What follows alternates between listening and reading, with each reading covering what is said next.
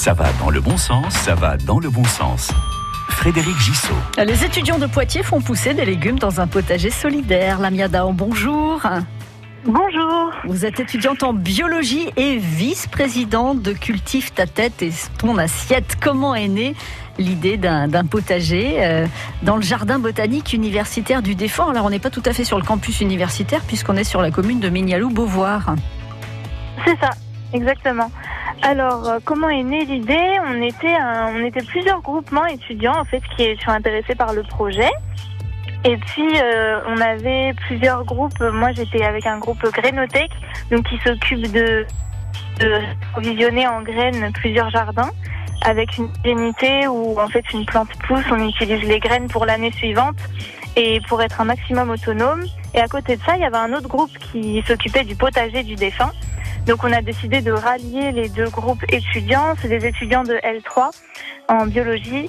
Et puis euh, et donc voilà, on s'est mis à travailler ensemble et maintenant on a fondé une association depuis quelques mois qui commence à prendre un peu euh, en dynamisme. Qu'est-ce qui pousse en ce moment dans le potager?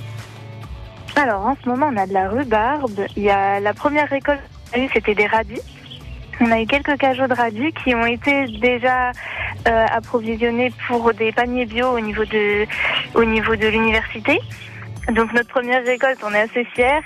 On a aussi des bêtes, il y a de l'épinard qui pousse.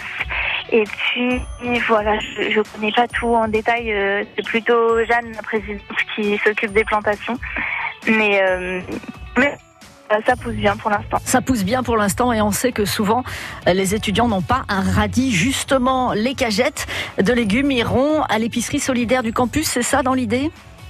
C'est ça, exactement. Donc pour l'instant, là, on est avec des. Il y a des qui sont des cette semaine.